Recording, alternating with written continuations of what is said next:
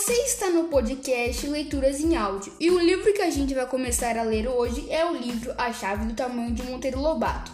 Vamos começar a leitura. Pôr do Sol de Trombeta. O pôr do sol de hoje é de trombeta de semilha com as mãos na cintura, de pezinhas sobre o batente da porteira, onde naquela tarde, depois do passeio pela floresta, o pessoal de Dona Benta havia parado. Eles nunca perdiam ensejo de aproveitar os espetáculos da natureza. Nas chuvas fortes, Narizinho ficava de nariz colado à janela, vendo chover. Se ventava, Pedrinho corria na varanda com o binóculo para espiar a dança das folhas secas. Quero ver se tem saci dentro. E o Visconde dava as explicações científicas de todas as coisas. O pôr do sol daquele dia estava realmente lindo era um pôr do sol de trombeta. Por quê? Porque Emília tinha inventado que em certos dias o sol tocava trombeta a fim de reunir todos os vermelhos e ouros do mundo para a festa do acaso. Diante de um pôr do sol de trombeta, ninguém tinha ânimo de falar, porque tudo quanto dissessem saía bobagem. Mas Dona Benta não se conteve. Que maravilhoso fenômeno é o pôr do sol, disse ela. Emília deu um pisco para o Visconde por causa daquele fenômeno e resolveu encrencar. Por que, que se diz pôr do sol? Dona Benta perguntou com seu celebre ar diante de inocência. Que é que o sol põe? O sol põe? Algum ovo? Dona Benta percebeu que aquilo era uma pergunta armadilha, das que forçavam certa resposta e preparavam o terreno para o famoso então de Emília. O sol não põe nada, bobinha. O sol põe a si mesmo. Então ele é o ovo de si mesmo? Que graça! Dona Benta teve a pachorra de explicar. Pôr do sol é um modo de dizer. Você bem sabe que o sol não se põe nunca. A Terra e os outros planetas é que se movem em redor dele. Mas a impressão, impressão, impressão nossa é de que o sol se move em redor da Terra.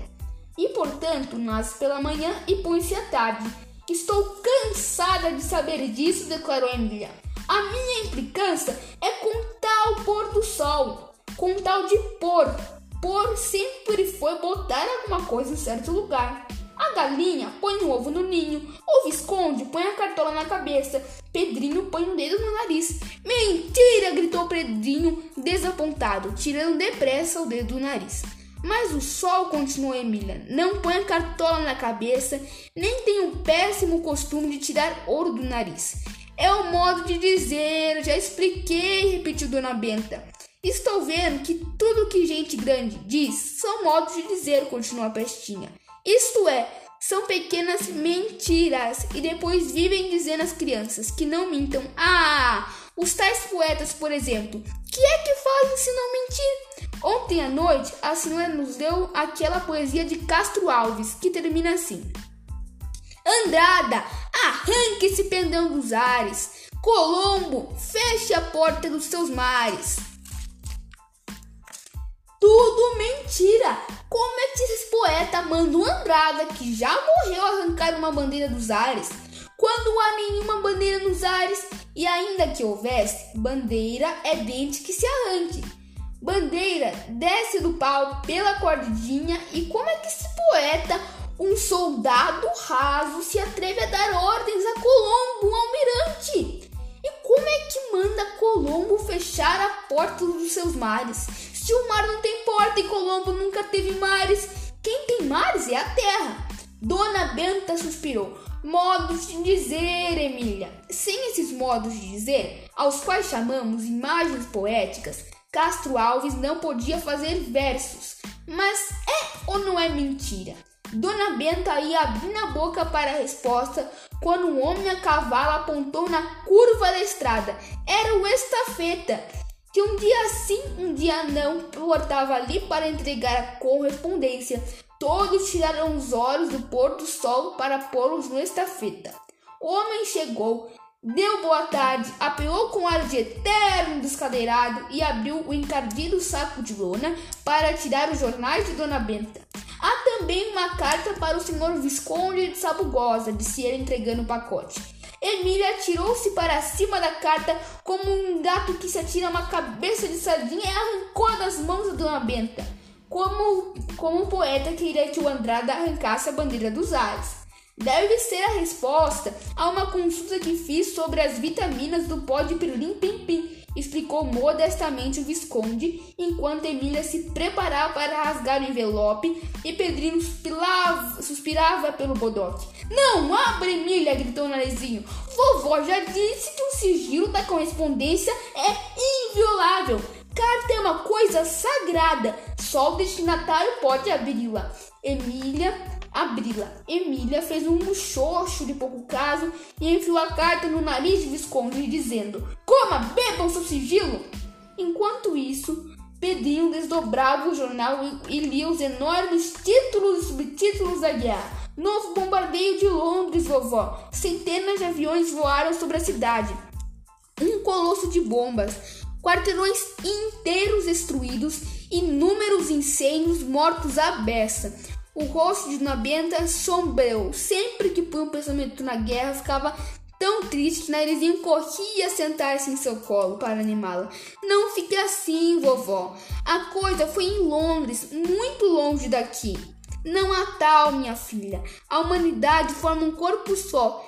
Cada país é um membro desse corpo, como cada dedo, cada unha, cada mão, cada braço ou perna faz parte do nosso corpo. Uma bomba que cai numa casa de Londres e mata uma vovó de lá, como eu, e fere uma netinha como você, ou deixa aleijado um pedrinho de lá, me dói tanto como se caísse aqui. É uma perversidade tão monstruosa isso de bombardear inocentes que tenho medo de não suportar por muito tempo o horror desta guerra. Tive vontade de morrer desde que a imensa desgraça começou. Não faço outra coisa senão pensar no sofrimento de tantos milhões de inocentes. Meu coração anda cheio da dor de todas as vovós e mães distantes que choram a matança de seus pobres filhos e netinhos. Aquela tristeza de Dona Benta andava a anoitecer o sítio do pica-pau amarelo, outrora tão alegre e feliz, e foi justamente essa tristeza que levou a Emília a planejar e realizar a mais tremenda aventura que ainda houve no mundo. Emília jurará consigo mesma que daria cabo da guerra e cumpriu o juramento, mas por um triz não acabou também com a humanidade. Na noite daquele dia, em sua caminha, caminha de, de paina, ela perdeu o sono. Quem entrasse em sua cabeça leria um pensamento assim: Esta guerra já está durando demais. E se eu não fizer qualquer coisa, os famosos bombardeios aéreos continuam e vão passando de cidade em cidade e acabam chegando até aqui. Alguém abriu a chave da guerra. É preciso que outro alguém feche. Mas onde fica a chave da guerra? Pessoa nenhuma sabe, mas se eu tomar uma pitada de super pó que o Visconde está fabricando, poderei voar até o fim do mundo e descobrir a Casa das Chaves, porque há de haver uma Casa das Chaves, com chaves que regulam todas as coisas deste mundo, como as chaves da eletricidade, no corredor regulam todas as lâmpadas de uma casa, lâmpadas de uma casa. O Visconde de fato andava estudando um misterioso superpó, capaz de maravilhas ainda maiores que o velho pó de pirlim-pim-pim. Por isso passava as noites em claro e até recebia cartas científicas do estrangeiro. Mas naquela noite, Emília ouviu uns ronquinhos. Será o Visconde? disse ela, e foi ver. Era o Visconde sim, que depois de noites e noites passadas em claro, dormia um sono de rabicó. Se ele está ferrado no sono, a ponto de roncar, pensou Emília, é que já resolveu o problema do superpó. Ronco de sábio quer dizer cabeça fresca, invenção já inventada. Pensando assim, Emília foi pé ante pé ao laboratório do Visconde e remexeu tudo até encontrar numa pequena caixa de fósforos uma substância parecida com cinza. Cheirou-a, lembrava o cheiro do pó de pirim-pim-pim. Deve ser isso mesmo, disse ela e corajosamente tomou uma pitada. Esse foi o episódio do hoje do podcast Leituras em Áudio. Espero que vocês tenham gostado e até amanhã com o segundo capítulo.